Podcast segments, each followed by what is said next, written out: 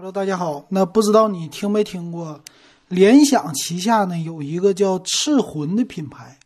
哎，这个我之前真没听说哈。最近的话，我是看了一个，它有一个十六万块钱的游戏主机，我才真正的知道了这个品牌。然后我在京东上，我在联想，先在联想网站上找，我还真没找到，非常少。然后呢，我就在京东上找，哎，我发现了京东上。竟然有哈这个赤魂，它是呢有点像于玩家国度，华硕的玩家国度呢不是属于游戏类的高端品牌吗？那这个赤魂呢也是，哎，这做游戏的外设很多，键盘、鼠标，现在呢搞了一个，呃叫零号机，呃现在在京东上你看吧，有三款，啊一款是四万九千九百九十九，还一个八九九九，啊还有一个十五万九九九九。呃，就是十六万块钱呗，呃，这挺有意思，咱们来说说。完儿，我搜索搜索的时候，最搞笑的是什么呢？小米有品不是一个独立的商城吗？他们现在在京东竟然开了一个小米有品官方旗舰店，也就是说，它和京东啊还有一点重叠了，它也搁京东上卖，所以这个搞不懂了哈。你本来自建商城，你还搞这个，那算了，咱今儿不说它哈，咱就说这个。啊，赤魂，赤魂啊，那咱们来看看吧，这个赤魂怎么样？三款机型啊，先来说最低配啊，最低配是很多人都能买得起的，五万块钱，也就一台国产轿车的钱。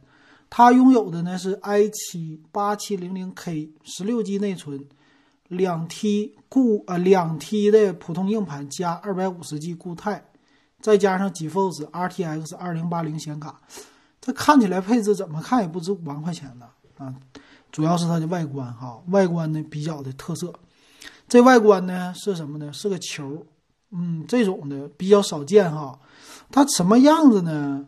哎，这个样子有点像你们家的地球仪啊，或者是水晶球，有点这种感觉啊。它底下呢有一个底座啊，这底座上面呢顶着一个球，然后主机呀里边这些什么主板呐这些东西啊都在球里。球里呢，实际是一个机箱，啊，这个机箱呢有液冷的散热，而且呢有一些什么炫的比较的光哈。但是我搞不懂的是，它这个球，因为我没见过真机嘛，这个球它怎么散热的呢？啊，这个球你肯定要开孔吧？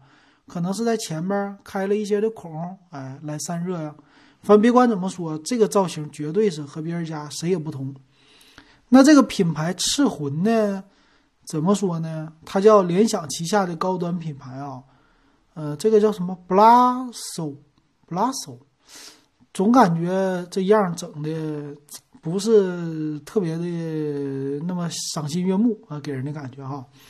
它这个为什么叫一个球呢？就有有点说联想造了个球啊，真是的。它这有一个自己家有个定义啊。它定义什么呢？说距离地球七百一十六光年的阿尔法星系内部，拥有着像卡尔达舍夫等级三转化的超级文明。星系正中心，一颗巨大的被制造出来的智能机械星球主宰着。那霓虹光芒若隐若现，内部滚滚炽热，在精密的机械能量收集于冷却系统下。不分昼夜为之臣服，为其所用。通过拆合转化元素，它还在不断的自我重组。不知下次壳体或者壳体张开之时被吞噬的又将会是哪颗恒星呢？哇，很具有科幻啊！但是我听不懂。呃，它这个什么意思呢？就是这个球像地球似的，真是个地球仪啊。它里边呢，这机箱的位置包括了电源、液冷、主板，呃，什么 CPU 这些的，嘎嘎的这种各种散热哈。就说这里边能量特别猛，爆发。那这个说是全球限量三百台，那三百台呢配置还不同，你说有意思不？三百台有一个五万的、九万的，还有十六万的啊，它不是说每一个。限量三百台，所以这个有一点玩票的那个意思啊。那这个配置呢，你就不用说了，配置最低配的是 i7 的八七零零 K 嘛，属于是六核十二线程啊，听起来挺猛的哈。但要自己组起来应该没啥。而且呢，它就是一个专门的主机呀，啊，它和别人可不都不一样啊啊，它是纯粹的卖主机，屏幕呢，嗯，你还得另外的自己买，啊，这个就是和别人家不同了，对吧？你这个真是真爱才会买这个机箱吧？哎，这零号机啊，零号机的低配版呢，五万块钱呢是拥有七百五十瓦的电源。咱再来看看，呃，中端机，中端机呢卖九万，卖九万这一款呢，它是用的 i 九的七九零零 X。这个 i 九的七九零零 X 到哪种呢？它是十核心二十线程，然后它的内存呢，内存比较猛，八四八三十二个 G。采用三十二个 G 的 DDR 四三千兆赫的叫 Red LED 的内存啊，四条。那固态呢，五百一十二个 G 太小了是吧？硬盘两 T 啊，有一个定制的机箱，然后电源升级到一千瓦，呃，一个小的属于空调吧这种的感觉哈。呃，显卡呢牛一点，显卡呢两个二零八零 Ti 的十一 GB 的显卡。啊，这个两个呀，就这显卡，我估计挺值钱的哈。然后再来看这个十六万块钱的，就最顶级的了。啊，我看看吧，这个九万块钱的还真有人买，啊，给一个好评。然后五万块钱的呢，也有一条好评。九万块钱的有四条好评，在京东上。十六万的没人买。这个十六万的机型啥样呢？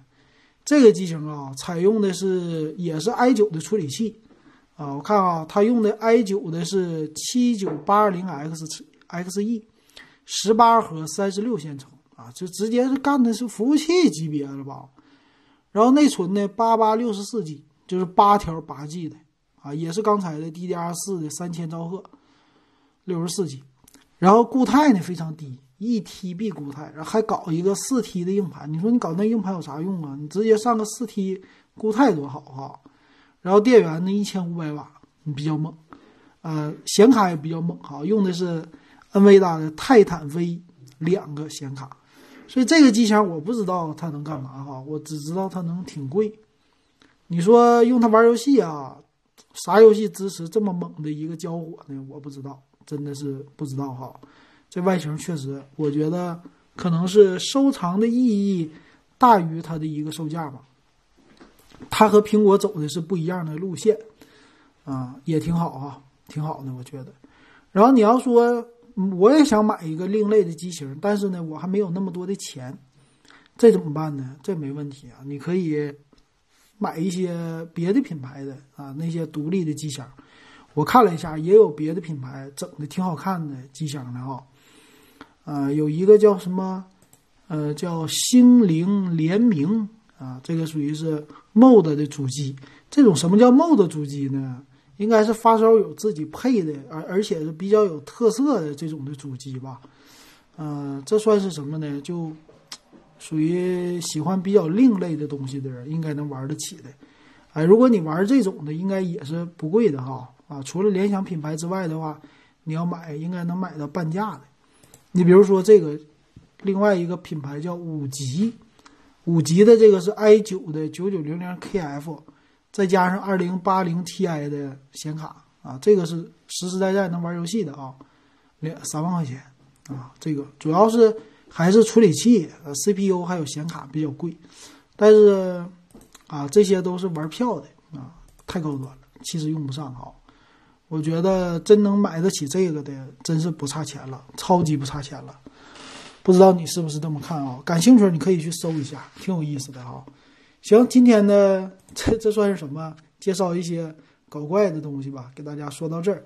啊，如果喜欢我节目，可以加我微信 w e b 幺五三。啊，感谢大家的收听。啊，六块钱入电子数码点评的群。